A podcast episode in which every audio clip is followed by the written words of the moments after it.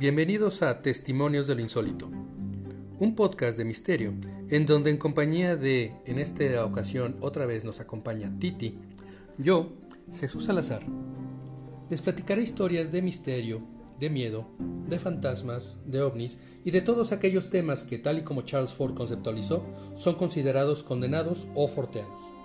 Condenados porque por su extrema extrañeza se prefiere ignorar antes de tratar de entender su naturaleza para encontrar una explicación racional. En este canal les expondremos dichos casos y en la medida de lo posible trataremos de presentar los hechos concretos para que cada uno tenga sus conclusiones. Las historias que leeré serán tomadas del libro recopilatorio de Tomás Doreste de Editorial Posada, edición de 1972. Antes de comenzar, te pedimos que nos sigas en nuestras redes sociales, Facebook, Twitter, Instagram, YouTube, como Testimonios de lo Insólito. Suscríbete, comparte, dale like y activa las notificaciones para que no te pierdas ningún episodio. Así pues, bienvenidos a este su programa de misterio, Testimonios de lo Insólito. Hola Titi, ¿cómo estás? Muy bien. Muy bien, muchas gracias por acompañarnos en esta ocasión que eh, vamos a cerrar eh, con broche de oro.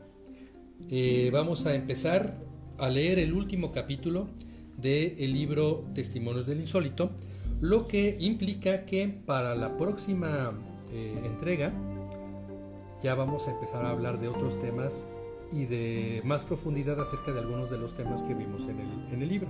¿Ok? Entonces, este, te agradezco mucho tu, participación, tu, tu, bonomía y pues a ver qué tal nos va. ¿Ok? Bien. El último capítulo del libro se llama Hechos que exigen una explicación.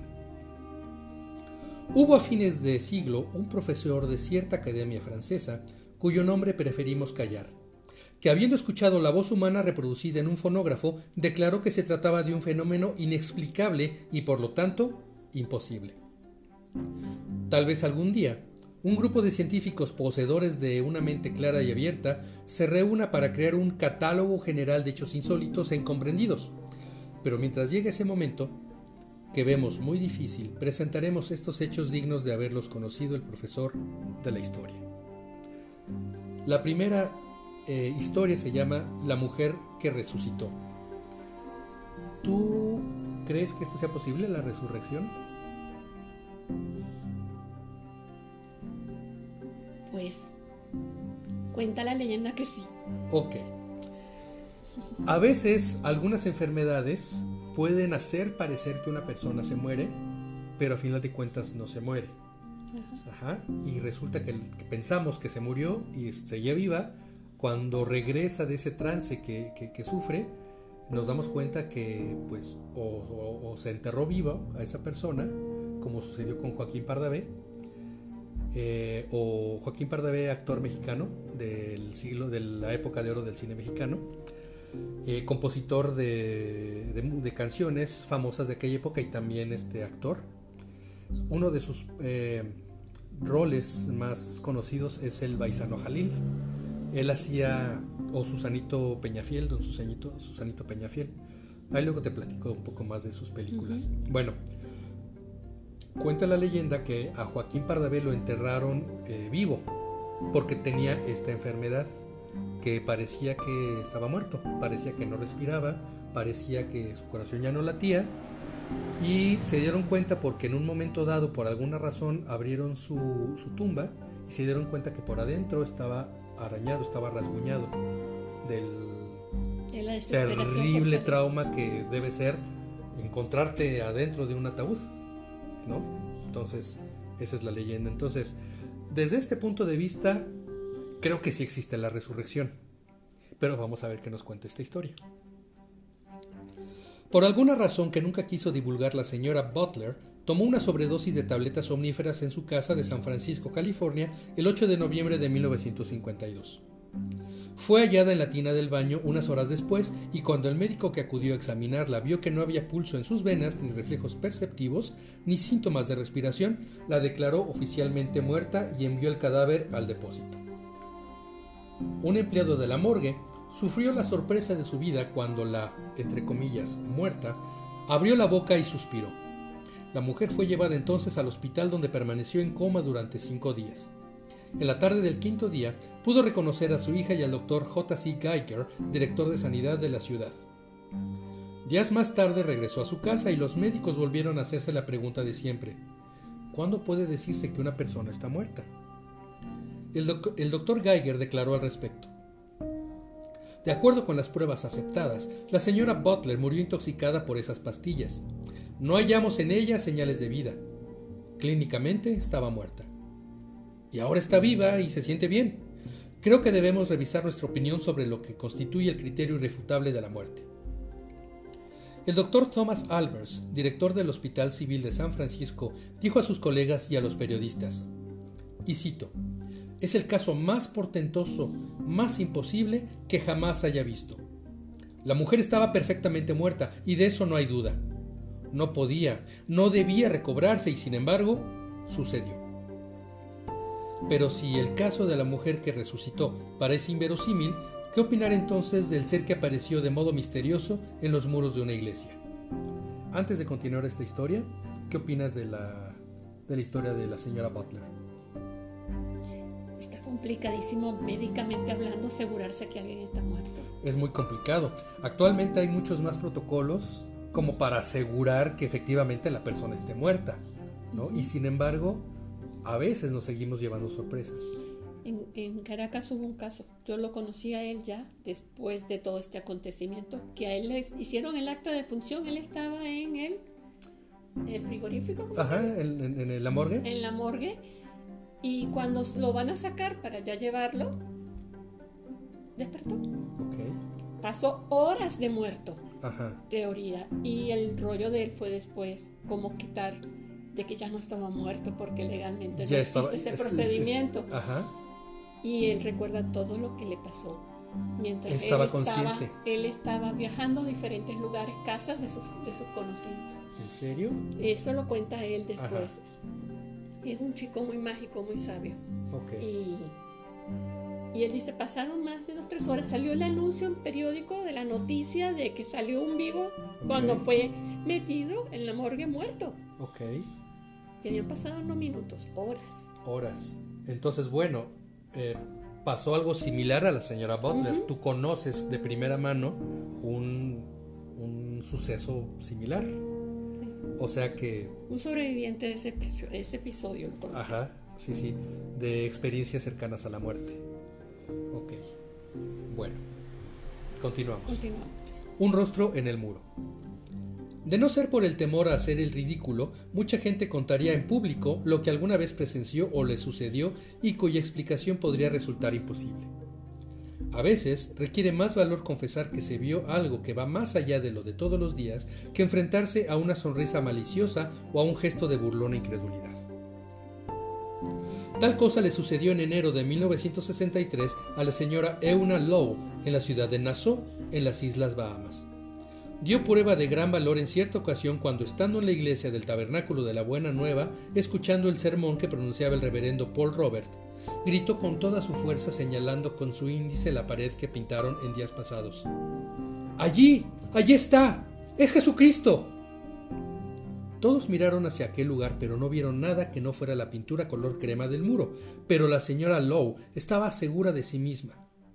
Insistió y explicó a quienes la rodeaban que veía perfectamente el rostro de Jesús al lado de alguien que no lograba identificar. Esta mujer era una joven encantadora, culta, de buena familia, y nadie pretendió pensar que estaba bromeando a costa de la credulidad de los feligreses. Si insistía de ese modo era porque decía la verdad o creía decirla. Pensaron los presentes, y empezando por el propio reverendo, pero por más que buscaron en la pared, nada vieron. La noticia de la visión de la señora Lowe se extendió por Nassau como reguero de pólvora, y en el sermón de la siguiente noche la iglesia estuvo ocupada por numerosos curiosos. Esta vez, gran parte de los asistentes vio las cabezas que comenzaban a apreciarse en los muros. No eran dos, como se creyó al principio, sino tres, y una de ellas parecía la de Jesús. De eso no había duda. El periódico Chicago Daily News envió de inmediato a uno de sus mejores reporteros, un tal Luther Evans, que llegó a Nassau dispuesto a convertir a la señora Lowe en blanco de todas las burlas. Pero cuando entró en la iglesia y lo contempló la pared de color crema, comprobó que también él veía tres figuras, y una de ellas le recordó el rostro de Jesús, y pensó que el otro era nada menos que el propio Buda. Evans se acercó al muro y los rostros desaparecieron. Volvieron a ser visibles cuando retrocedió unos pasos. Como era buen periodista, periodista, perdón, fue entrevistar a los pintores que hicieron la obra en el muro. No supieron dar ninguna explicación. El muro nunca estuvo pintado hasta entonces. La iglesia no era muy vieja, y esta era la primera vez que los fondos de la misma permitían pintar el edificio. Poco a poco, los tres rostros se fueron desvaneciendo hasta desaparecer y no han vuelto a ser vistos por nadie. En cambio, algo muy semejante sucedió hace escasos meses en un pueblo de la provincia de Jaén, en España, y todavía es causa de polémicas y de fuertes discusiones entre católicos y escépticos. ¿Algo que comentar al respecto, Titi? No, me quedo sin palabras. ¿Has escuchado hablar de las caras de Belmes? No. ¿No? Bueno, el próximo caso es el de las caras de Belmes. Eh, ¿Te suena Belmes? Eh, ¿Alguna. algo que nos. ¿No? ¿Nada? ¿Dónde crees que se encuentra Belmes? ¿Ni idea? Ni idea. Está en España. Ok. Belmes de la Moraleda. No. De hecho, es un caso bastante célebre. Vamos a ver. La imagen que apareció en el suelo. Todo comenzó en agosto de 1971 cuando María Pereira, madre de familia de 53 años, trapeaba el piso de su casa en el pueblo Belmes de la Moraleda en Jaén. De pronto, vio ante ella un rostro de tamaño natural que parecía la efigie barbuda de Jesucristo, o de un guerrero, según se le mirara. Tenía la mirada inquieta, la nariz estrecha, la boca entreabierta y rasgos que podían llamarse orientales. El color de, de esa cara era gris, con tonos rojizos en algunos lugares. La mujer quiso hacer caso omiso a la aparición y siguió frotando, pero aquello no se borraba. Entonces dio un grito y acudieron los vecinos. En las dos semanas que siguieron, visitaron la casa no solo los 2.500 habitantes del pueblo, sino que llegaron numerosos curiosos de la capital de la provincia y varios periodistas. El, el marido de María, que se llamaba Juan, Decidió entonces llamar a un albañil y le encargó que cubriera las baldosas con una gruesa capa de cemento. Una semana más tarde regresó la imagen tan impresionante como la primera vez. ¿Qué explicación dar a esa milagrosa aparición? Los esposos que vivían en compañía de sus dos hijos, Diego de 28 años y Miguel de 26, poseían unos cuantos olivos y unas cabras. No parecía gente capaz de urdir aquella broma. Su casa fue construida hace un siglo sobre lo que en el siglo XVIII fue un camposanto. Es todo lo que sabían. Pero Juan Pereira era un hombre práctico, nada supersticioso. Decidió quitar el cemento y también las baldosas con la ayuda de su amigo el albañil y ver qué había debajo. Halló un pozo de poco más de dos metros de profundidad y algunos huesos humanos. Retiraron estos, rellenaron el foso con tierra y después con cemento y pretendieron olvidar el enojoso asunto. Pero, oh sorpresa. A mediados de noviembre apareció un nuevo rostro sobre el piso nuevo, de mayor tamaño que el anterior, pero menos visible. Tenía los ojos despavoridos, cejas hirsutas, la frente despejada, las facciones abultadas. La aparición de aquel rostro de edad indefinida tardó una semana en precisarse. En su parte superior surgieron unas caras en miniatura, menos elaboradas que la principal.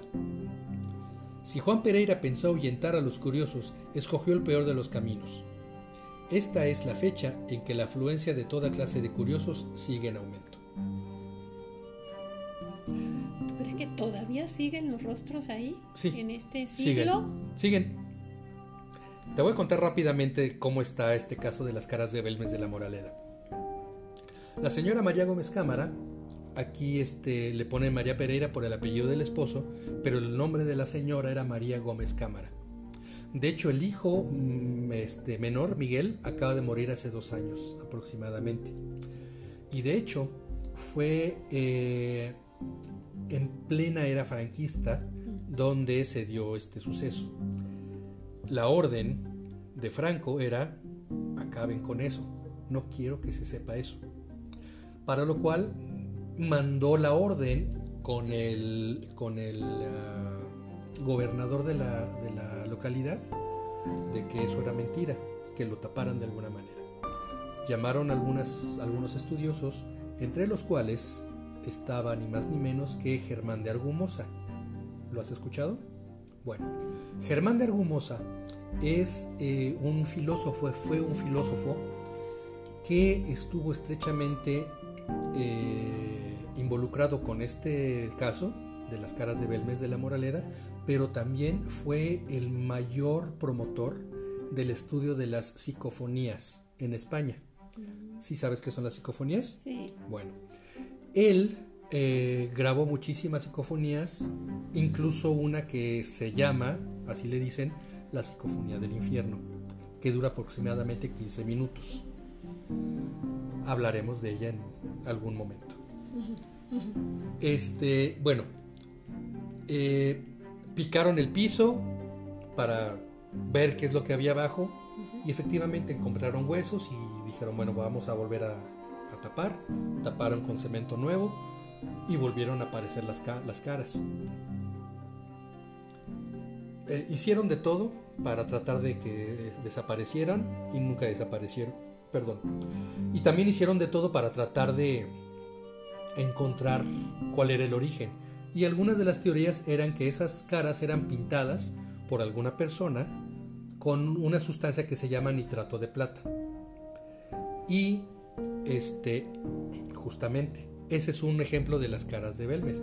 La primera que vieron es muy impresionante y le llamaron la pava. No sé por qué, no sé qué significa, pero parece que tiene bigotes largos y es una cara así como la, la boca, las comisuras la tiene así como para abajo. Es, es muy, es muy este, impresionante y cuenta la leyenda que las caras tenían evolución, es decir, que cambiaban con el tiempo. La, imagen que veías no, no, permanecía siempre así, sino que iba cambiando, iba como que, como que el paso del tiempo se les veía reflejado. Entonces, y son muchos ejemplos de muchas imágenes. Una de las cosas que hizo Germán de Argumosa en su gestión para investigar las caras de Belmes fue justamente precintar la cocina, es decir, llamaron a un notario para que se diera fe de que no había nada en ese momento porque habían acabado de, cubrir con cemento nuevo la cocina, porque es ahí donde se centraba el, fenómeno. Precintaron la, la, cocina durante me parece que tres meses. Tres meses después volvieron a abrir y ¿qué crees? Ahí está una imagen. Encontraron más caras. Nadie podía entrar se hubieran roto los sellos. Entonces se empezó a barajar una teoría eh, eh, parafísica, que es como decía, como lo llamaba Germán de Argumosa. Eh, y bueno, hay, ha habido muchos investigadores que han ido a, esta casa de Jaén de la Moraleda. María Gómez Cámara ya se murió, hace como cinco años más o menos, cinco o seis años murió María Gómez Cámara. Y resulta que después de la muerte de María siguen apareciendo las caras. Eh, y todavía no saben cómo. Sin embargo, todo parece indicar que eh, la plasmación de estas cámaras, pues, de estas cámaras, de estas caras, es como, una, como un testimonio de una tragedia que pasó en el pueblo de Jaén en una guerra hace muchísimos años, donde masacraron a, cientos de mujeres y niños principalmente. Entonces, este, con, ayuda de ciertos registros históricos, se ha llegado a la conclusión de que la cara que llaman la pava, que es la primera que apareció y es la más impresionante, este, que efectivamente se parece mucho a la cara de un general que defendió este, el pueblo en esa, en esa época. Que mataron y decapitaron y ahí lo enterraron. Entonces sigue siendo un misterio, de hecho, te digo. Este, y todavía no se logra eh, dar cómo es que, con la respuesta de que cómo es que se plasman esos rostros en la pared. El Instituto Nacional de Criminalística Aplicada llegó a decir que no están hechas con pintura. Eso lo certificó. Ok. Entonces, eh, o sea, fue, ha sido desde aquellas épocas, desde 1971, ha sido objeto de múltiples estudios, unos más serios que otros. Hay un periodista español que se llama Iker Jiménez, que escribió un libro especialmente dedicado a, este fenómeno. Este, y es el que me parece que, que ha ido con más profundidad a investigar qué es lo que sucedió como para tratar de dar alguna explicación de qué es lo que sucede, pero todavía no saben cómo es que se pintan esas caras en la pared, cómo es que a pesar de que pican el, piso, lo, lo mueven, vuelven a poner cemento, vuelven a salir. Y salen diferentes, o sea, sale la misma cara de siempre la pava, y te digo, hay imágenes de mujeres, hay imágenes de niños, que conforme pasa el tiempo las vas viendo y se les ven cambios. Eh, seguramente en internet podremos encontrar fotografías del antes y el después de algunas de estas imágenes y nos daremos cuenta de que efectivamente van cambiando eh, eh, sus facciones. ¿Qué te parece, Titi? Increíble. Y sí, creo que tiene que ver con los muertos de allí. Es probable. Ando toda erizada. Ok. tiene que ver con muertos. ¿Tienes, como se dice en España, tienes los pelos como escarpias? Sí. Ok. Antes de que dijera que abajo había un sepulcro. ¿Tú te imaginaste? Sí. Ok. Otro enigma a corta distancia. Todavía no se aclaraba el misterio de Belmes de la Moraleda cuando en el vecino pueblo de Lebrija, que pertenece a la provincia de Sevilla, aparecieron otros rostros igualmente extraños que se esfumaron por sí solos al poco tiempo como sucedió en la iglesia de Nassau. A fines de febrero de 1972, cuando los habitantes de una modesta vivienda próxima a los de los rostros vieron a la hora de ir a dormir que las camas tenían sábanas y colchones tirados por el suelo. Se acusaron unos a otros por la tonta broma, pero la cosa siguió adelante. Porque el otro día, lo mismo al llegar la noche, todos pasaron el día vigilándose unos a otros, pero las camas volvieron a estar deshechas al irse a acostar. ¿Eran los autores de estas fechorías los propietarios de los rostros que aparecían y desaparecían misteriosamente? Y el hecho, y el hecho de que hayan encontrado las camas deshechas nos remite un poco al tema del poltergeist. Por tu expresión, sabes bastante bien qué es el poltergeist. Sí, los objetos se mueven aparentemente por sí solos. Por sí solos. En México a estos fenómenos, a este fenómeno se le conoce como espíritus chocarreros. Los espíritus chocarreros se supone que son espíritus juguetones, que hacen bromas sin el ánimo de molestar, más bien sin ánimo de lastimar, pero sí con ánimo de pues bromear, según esto. ¿Conoces alguna teoría acerca del poltergeist para explicar el poltergeist? No, no he querido buscar mucha explicación. Bueno, poltergeist viene del alemán que significa duendes juguetones también. Una de las eh, teorías del poltergeist es justamente que es eh, a causa de los adolescentes y de los procesos que están viviendo, los cambios que están viviendo los cambios tan grandes a, nivel eh, físico y a nivel psíquico, que no saben controlar, no pueden controlar, y hay veces que hay algo que les causa tal coraje que no pueden expresar físicamente, que de alguna manera se supone que lo expresan, y entonces este, esa fuerza mental hace que un vaso salga disparado de la alacena y se estrelle contra la pared. Y entonces, como vemos, eh, que pues, como sabemos que los vasos no, vuelan por sí solos, pues nos espantamos y lo atribuimos a, fantasmas. Pero una de las explicaciones, digamos, más científica y parece que no va tan errada, es justamente esa. Porque también resulta que los poltergeist suceden cuando, generalmente cuando hay adolescentes alrededor. O sea, es, es, es común. Sí, claro, vivos. Y, es, este, es como que el elemento común en todos los poltergeists. Pero ¿quién lo genera? ¿Quién genera el movimiento? El adolescente el, con el movimiento emocional. Ajá. O sea, que un adulto no genera eso. En teoría no. Yo creo que lo genera es la emoción incontrolada. Podría ser también. En mi caso, cuando he estado súper, súper enojada, hablemos en términos coloquiales, encabronada. Para decirlo en buen, en buen español. Quemo focos, se va la electricidad, hasta detengo autos por problemas eléctricos. ¿Tú? ¿En serio? Ya ven amigos, por eso invitamos a ti a participar. Entonces, y yo no he sido, no me ha pasado cuando era adolescente, me pasó de adulta. Ok. Al principio pensaba que todo era casual, pero cuando se repiten tres y cuatro veces...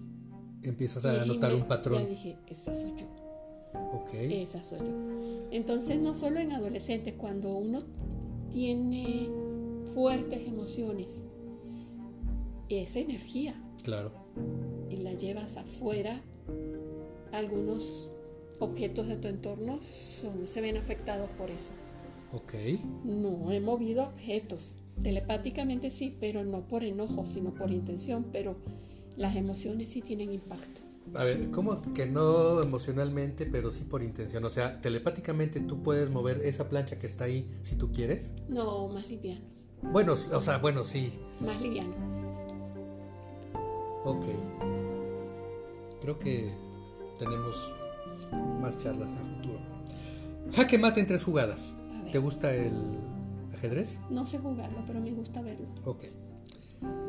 En 1944 llegó al Club de Ajedrez de Jalapa, en México, un forastero que propuso jugar una partida. No faltó alguien dispuesto a aceptar su reto. Pero cuando el juego llegó a cierto punto, el desconocido anunció jaque mate en tres jugadas. Los demás ajedrecistas rodearon la mesa para contemplar el desenlace de la partida, pero sufrieron la sorpresa de su vida al ver que, cuando el forastero tocó una pieza, cayó sin vida al suelo. Más tarde, estudiaron la jugada durante un largo tiempo, sin hallar nadie la solución. Decidieron entonces pegar las piezas en el tablero tal como estaban y lo colgaron en la pared con un crespón de luto. Pasó un año y un día apareció otro desconocido que pidió un rival. Los dos contrincantes llegaron casi en el mismo tiempo a la posición de la partida anterior, y al igual que en la otra ocasión, el desconocido anunció jaque mate en tres jugadas. Todos abandonaron sus partidas y se acercaron a ver al desconocido. La expectación era grande. ¿Volvería a producirse el, trágico desenlace?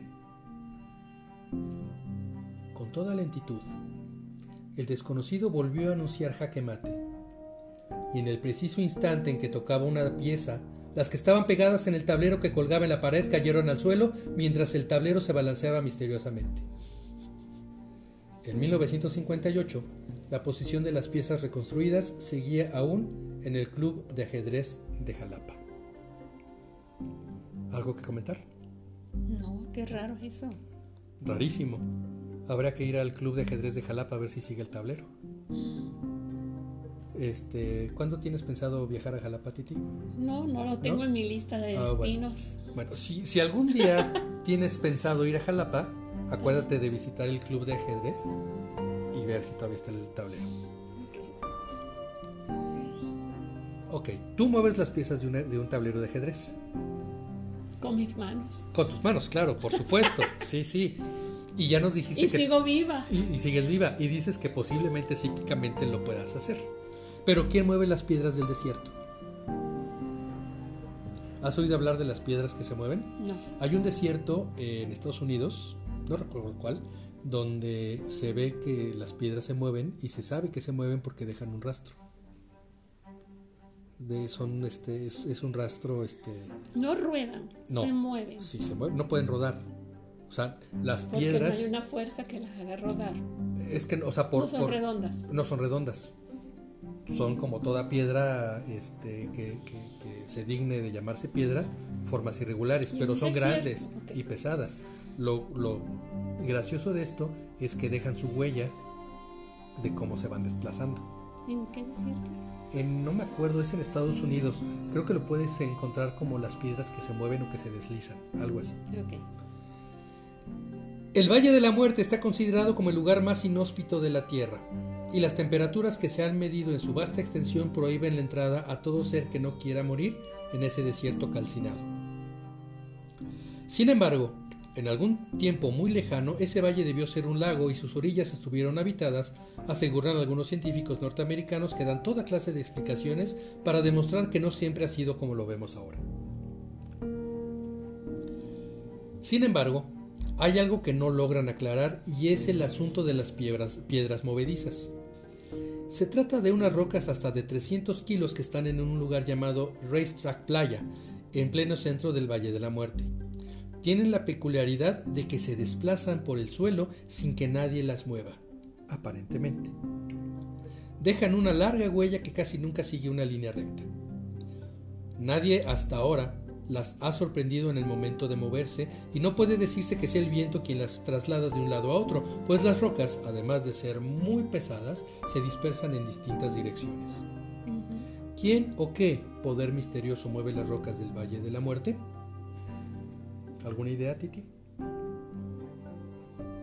Una de las teorías es que dicen que durante la noche eh, el suelo se congela y que conforme va pasando el día, ese, ese, hielo que se formó en el suelo se va, este, se va deshaciendo y conforme se va deshaciendo las piedras, por algún movimiento inicial de esa, este, eh, de, que, el hielo se, se deshace, se empiezan a deslizar y van dejando su huella.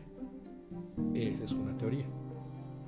Pero como puedes darte cuenta, las huellas que dejan son bastante largas. Muy largas.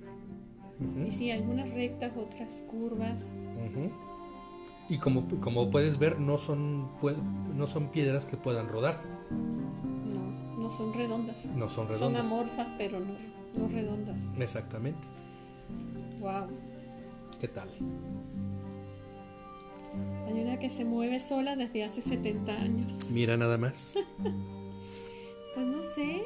Aparte, se ve este, a, los lados de la huella de la roca, se ve la tierra árida, se ve la tierra que está rota. Sí. Pero pasa la, o sea, la huella de la, de la piedra es plana, plana, plana, plana, plana. Ok, cierto. Qué raro, ¿no? Ok. ¿Has oído hablar del monte Shasta? No. Shasta. No, no es cierto. No, no, no. Ya está, tampoco me lo sé. No es Shasta de eso, es Shasta. El monte Shasta está en California y tiene un misterio. Cerca de donde nace el río Sacramento, unos 600 kilómetros al norte de la ciudad de San Francisco, California, se yerga la imponente mole del monte Shasta, cuya cúspide de 4.317 metros se mantiene nevada durante todo el año. En la mitología de los indios que habitaron la región occidental de los Estados Unidos, el monte Shasta ocupó siempre un lugar predominante. Una de sus leyendas relata la historia del diluvio. Dice que un valeroso guerrero llamado Coyote corrió hacia la cima del monte en busca de un lugar donde salvar la vida. El agua fue persiguiéndolo, pisando sus talones, pero no logró, pero no logró atrapar al héroe. En el único rincón que permaneció seco, Coyote encendió un fuego y cuando las aguas se retiraron al cabo de unos meses, enseñó a encender fuego a los escasos sobrevivientes del cataclismo y se convirtió en el fundador de su civilización. ¿Te suena conocida esta historia?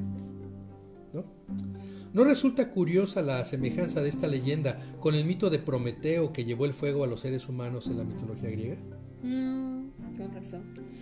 Las antiguas tradiciones mencionan también al jefe de los espíritus celestiales que bajó en compañía de su familia hasta el monte Shasta, así como las repetidas visitas que esos seres hicieron a los habitantes de la tierra. Los mitos del monte Shasta se refieren también a los acontecimientos producidos en los tiempos pasados, además del gran diluvio que arrasó al mundo mencionan el desembarco de aviadores o astronautas que llegaron a bordo de extrañas y relucientes naves y la construcción de refugios subterráneos en el interior de las montañas. Todavía hay gente convencida en esos lugares de la existencia de colonias bajo la tierra y no faltan los testimonios que apoyan esta hipótesis. A mediados del siglo pasado, 1850, una cosa así, cuando se inició la fiebre del oro en California, algunos mineros afirmaron haber visto extrañas luces que descendían sobre el monte Shasta y de pronto se desvanecían. Lo más sorprendente era que ese fenómeno no producía, se producía lo mismo en tiempo claro que en plena noche. No podía tratarse de relámpagos ni eran luces eléctricas, pues en aquel tiempo la región todavía se encontraba en estado salvaje. En épocas más recientes, resulta frecuente ver vehículos detenidos en los caminos que conducen al monte sin que nadie sepa explicar por qué razón sufrieron una avería en el motor. En 1931, cuando un incendio de gigantescas proporciones asoló los bosques que envuelven la montaña, la gente que vivía en las cercanías vio con gran asombro que el siniestro se detenía repentinamente, apagado por una misteriosa neblina. La línea alcanzada por el incendio permaneció visible durante varios años describía una curva perfecta en torno a la zona central. El 22 de mayo de 1932, el periódico Los Angeles Times publicó un artículo original de Edward Lancer. Este hombre pretendía haber interrogado a los residentes del Monte Shasta, quienes conocían la existencia de una extraña comunidad en la montaña desde hacía largo tiempo. Los habitantes de aquel pueblo fantasma eran hombres blancos, de elevada estatura y noble aspecto. De haberse dado la noticia 35 años más tarde, podría haberse dicho que se trataba de hippies, porque aquellos seres llevaban la cabellera muy larga, una banda sobre la frente y sus ropas eran de color claro. Los comerciantes del rumbo decían que los extraños habitantes del monte Shasta pagaban sus compras con pepitas de oro de valor muy superior al de la mercancía adquirida, y añadían que cuando se encontraban con alguno de ellos en el bosque los perdían de vista sin tardar mucho. Aquella gente evitaba todo contacto con los que no pertenecían a su grupo. Parecen menonitas.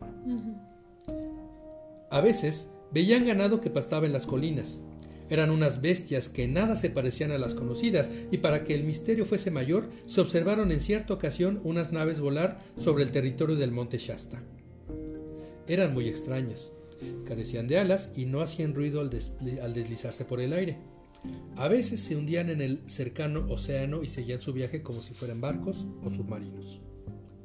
¿Acaso existe una ciudad de los seres celestiales en el, en el fondo de la montaña y como pretenden las antiguas leyendas de los indios?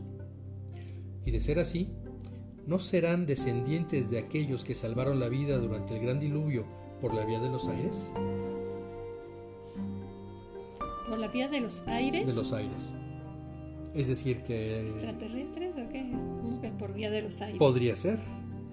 De hecho, o sea, eh, a mediados del siglo XIX estamos de acuerdo que no había aviones. Pero ¿cómo es posible que hay reportes de gente que veía luces o veía algo que parecía que se metía al monte Shasta? Pues entonces aquí hay vida intraterrena. Esa puede ser una, una explicación. Hay una eh, eh, historia muy interesante que tiene que ver con investigadores, ingenieros, eh, que pretendían crear máquinas para poder volar antes de los hermanos Wright.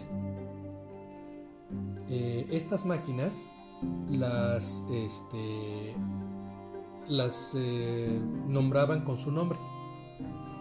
Es decir, si era, por ejemplo, mm, no sé, eh, dime uno, Williams, por ejemplo. Al aparato que este Williams eh, había diseñado se le decía Aero Williams. Y resulta que, supongo yo que con eso es una banda de rock que se llama Aerosmith. Bueno, este Aerosmith se supone que fue uno de esos ingenieros que pretendió crear una nave voladora antes de los hermanos Wright. Y curiosamente según algunas según este los, los registros que quedan de esas máquinas parecían como globos alargados en forma de puro. Lo que puede dar lugar a las historias de algunos tipos de ovnis. Sí que son son alargados así como puro sí. Exactamente. Bueno esta es una explicación terrenal. Sin embargo, el monte Shasta, como lo acabamos de ver, tiene muchas, muchas, muchas historias muy raras, de donde pueden salir, y de hecho van a salir, algunos otros capítulos de testimonios del insólito. Y hablando del monte Shasta, también hay un lugar, hay dos lugares en Estados Unidos muy misteriosos. Uno que se llama el Triángulo de Bridgewater. No sé si lo has nombrado o oído nombrar. El Triángulo de Bridgewater, que es un triángulo muy bien definido, es zona boscosa, pantanosa y demás, entre tres estados. Y pasan cosas muy, muy, muy raras ahí. Y hay otro lugar en Estados Unidos que se llama el rancho del Skinwalker. ¿Sabes qué es un Skinwalker? no es el de la película. ¿Cuál? ¿Cuál película? con otra película. Nada. ¿Has oído hablar de los nahuales? Sí. Bueno, el, un skinwalker es el equivalente al, nahual, pero para los nativos americanos este, de Estados Unidos. Ah, ¿sí se les dice en inglés? En inglés, ellos, lo que nosotros entendemos como nahual, es decir, una persona que tiene la capacidad de convertirse en un animal, ellos lo conocen como skinwalker. Una diferencia fundamental es que los skinwalkers son naturalmente malignos. Los nahuales no necesariamente son malignos. ¿Ok?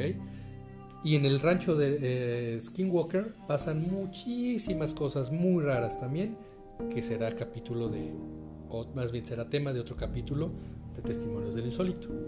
Muy bien. A ver cuánto de estos capítulos nos ayudas, Uy. A ver. El borracho que vio un volcán. ¿Qué tiene eso de insólito? Ahorita vas a ver. Ed Sampson era jefe de redacción en el periódico Boston Globe y la noche del 10 de agosto de 1883 llegó borracho a su oficina, cosa que le sucedía con cierta frecuencia, y una vez que tomó asiento ante su escritorio, se derrumbó encima de él. Unas horas más tarde lo asaltó una horrible pesadilla. Un volcán había hecho erupción en Indonesia, una isla llamada Pralape. 36.000 personas murieron en el desastre y por todas partes corrían ríos de lava. La visión causó tal impresión en la mente del periodista que se apresuró a escribir un relato detallado de lo que vio que fue publicado en el periódico. Su relato fue reproducido de inmediato en la prensa de todo el país. No había duda de que se trataba de una obra maestra, cuyo estrujante realismo conmovió a los lectores, pero tenía dos pequeños defectos. Ninguna agencia de noticias mencionó tal catástrofe y la isla de Pralape no aparecía en ningún mapa conocido. ¿Hasta aquí vamos bien? El periodista fue despedido de su trabajo, no tanto por borracho como por haber lanzado una falsa noticia. Pero a poco tiempo comenzaron a llegar al periódico noticias más que alarmantes.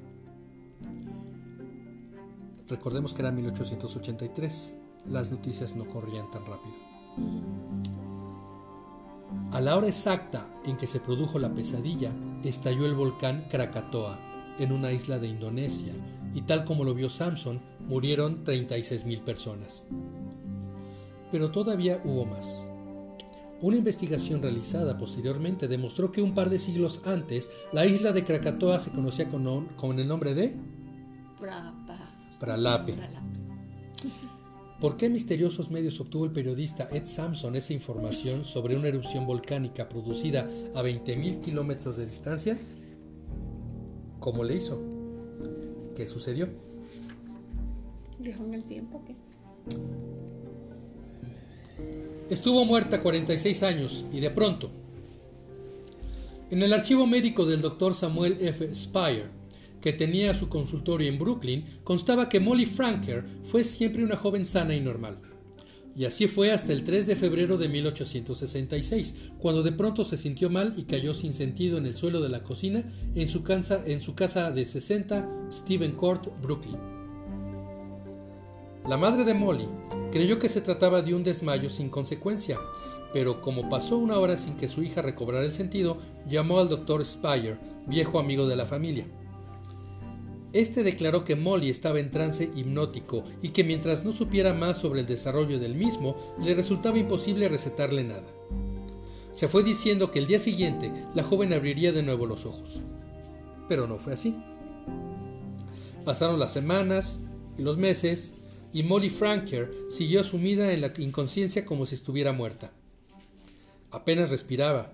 Su pulso era tan débil que no parecía existir y su cuerpo estaba rígido y frío como de muerta.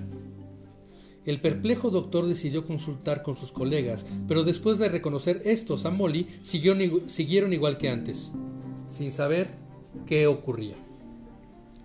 Nueve años más tarde, Molly seguía inconsciente, y lo más asombroso de su caso era que durante todo ese tiempo no comía prácticamente nada. La ciencia médica estaba intrigada. El caso de Molly, que era ya del conocimiento público, constituía un reto que nadie podía ignorar. Pero la joven iba a producir más sorpresas. En una tarde de 1875, el doctor Speyer, que no había dejado de visitar a diario a su paciente, citó, citó a varios médicos en su consultorio. Sin perder tiempo en explicaciones, entró en materia. Y cito. Caballeros, me atrevo a asegurar que ninguno de nosotros conoció antes de ahora un caso como el de esta joven. Su estado físico, como ustedes saben, es sorprendente, pero algo me llena de asombro. Creo que Molly posee ciertos poderes sobrenaturales que les voy a mostrar. Entre los presentes estaba el famoso neurólogo Dr. Robert Orbiston de Boston. Era muy escéptico y en sus palabras había cierta ironía cuando preguntó ¿Qué quiere decir con eso de sobrenatural, Dr. Spire? Spire estaba esperando la pregunta. Invitó a sus colegas a reunirse el día siguiente junto al lecho de la joven inconsciente. Presenciarían algo que habría de merecerles el calificativo de sobrenatural, y para que el caso rebasara el círculo local, decidió invitar además al astrónomo Dr. Richard Parkhurst y a un conocido psiquiatra de Nueva York, el Dr. Willard, Willard Parker. Cuando llegaron ante la muchacha, discutieron de nuevo el caso. Estudiaron las gráficas que tiene en su poder el Dr. Spire y observaron la extrema debilidad del pulso y la temperatura muy por debajo de la normal. Por fin, el Dr. Spire se decidió a hablar. Y cito.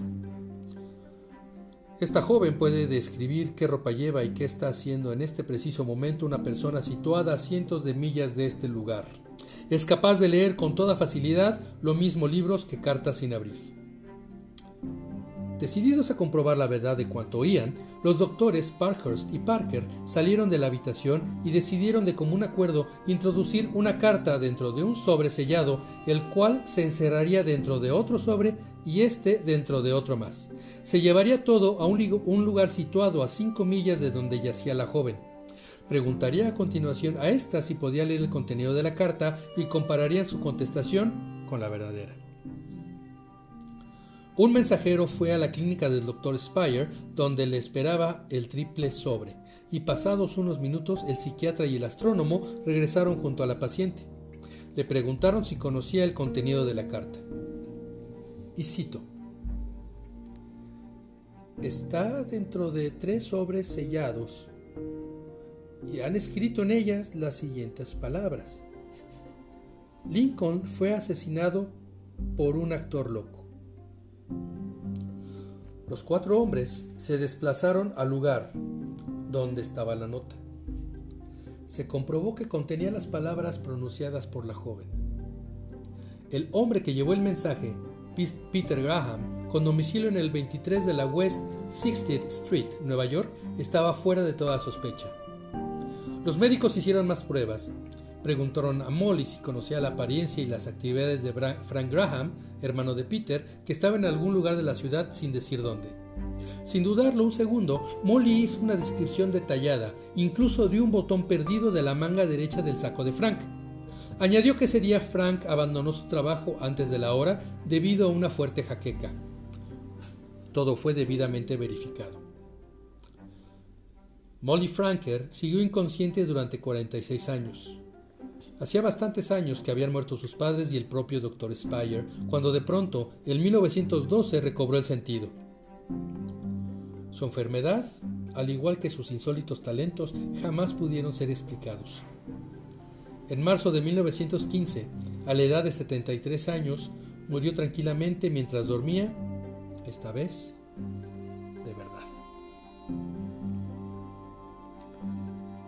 Y así es como llegamos a la conclusión del libro Testimonios de lo Insólito, relación de sucesos increíbles recopilado por Tomás Doreste. Titi, ¿algún comentario? Todos son sorprendentes, la verdad. ¿Algo que quieras agregar a la historia de Molly? No. No, me quedé, tú sabes qué, pegada con las piedras que se mueven. No, no, no, no dejas de pensar en las piedras desde ese relato. O sea, que los últimos 30 minutos no, yo te he escuchado, pero las piedras, yo decía, he visto que cómo levantan piedras con sonido, con vibración. Pero estas no están flotando sobre la tierra, arrastran. O sea, exacto. No, entonces me quedé con las Te quedaste en el viaje de las piedras. No, es que los otros son más tétricos. El de las piedras fue el menos tenebroso. Ok, bueno. ok, Titi. Este, sin embargo, bueno, tenemos eh, temas misteriosos para dar y repartir. ¿Estás de acuerdo? Sí. Bueno. Este, pues bueno, Titi, no me queda más que agradecer tu valiosísima participación en este capítulo. Agradezco, verdad, tu tiempo y tu, eh, tu disposición para, para, acompañarme en este capítulo, que es el último del libro. El próximo capítulo ya tendremos alguna historia eh, también sorprendente, también insólita, pero ya no será del libro, será tomada de otras fuentes, pero seguiremos con esa, eh, con la intención de dar a conocer algunos sucesos extraños. bien. ¿Ok? Bien. Este. Ok, Titi, ¿alguna este, cosa más que quisieras agregar? ¿Podemos buscarte en tus redes sociales? ¿O prefieres seguir eh, en el anonimato? Sí, que se comuniquen contigo y después me comunico yo con los interesados. Ok, bueno, interesados en este, tener algún tipo de, de contacto con Titi, este, comuníquense conmigo por favor y yo haré llegar sus peticiones, quejas, sugerencias, preguntas a, Titi. Eh, pero para esto, Titi, eh, ¿gustarías comentarnos? Eh, a qué te dedicas profesionalmente, quizá precisamente para que alguien que tenga necesidad de tus servicios te busque? Em, mi primera profesión es psicopedagogía, así que he trabajado en el área de la educación, de la enseñanza, en especial niños con problemas de aprendizaje, con retardo mental, niños autistas. Ok. y posteriormente psicología y posteriormente kinesiología emocional. Esas son las áreas de trabajo, así que estoy vinculada por ende también al área de psicología de la salud. Ok, pues ya lo oyeron amigos, si tienen alguna eh, consulta que hacer en cualquiera de estas áreas, eh, pueden eh, hacérmelo llegar a mí y yo se lo haré llegar a Titi con total oportunidad para que ella se comunique con ustedes. Este el tema es que Titi es un poco tímida y no le gusta este, salir a cámara, ni mucho menos, pero es muy entusiasta y muy amable por acompañarnos en este, en este episodio. Y a ustedes les agradezco eh, infinitamente que nos escuchen y les agradezco especialmente el tiempo que se toman por para escuchar estos testimonios del insólito. El tiempo es algo que nunca regresa y que es lo más valioso que tenemos. Y si ustedes nos hacen el favor de regalarnos 30 minutos, 40 minutos, una hora como es el caso. Les agradecemos mucho que, pasen su tiempo eh, en compañía de nosotros y nos escuchamos la siguiente semana con otra historia insólita de testimonios de lo insólito. Hasta luego. Hasta luego.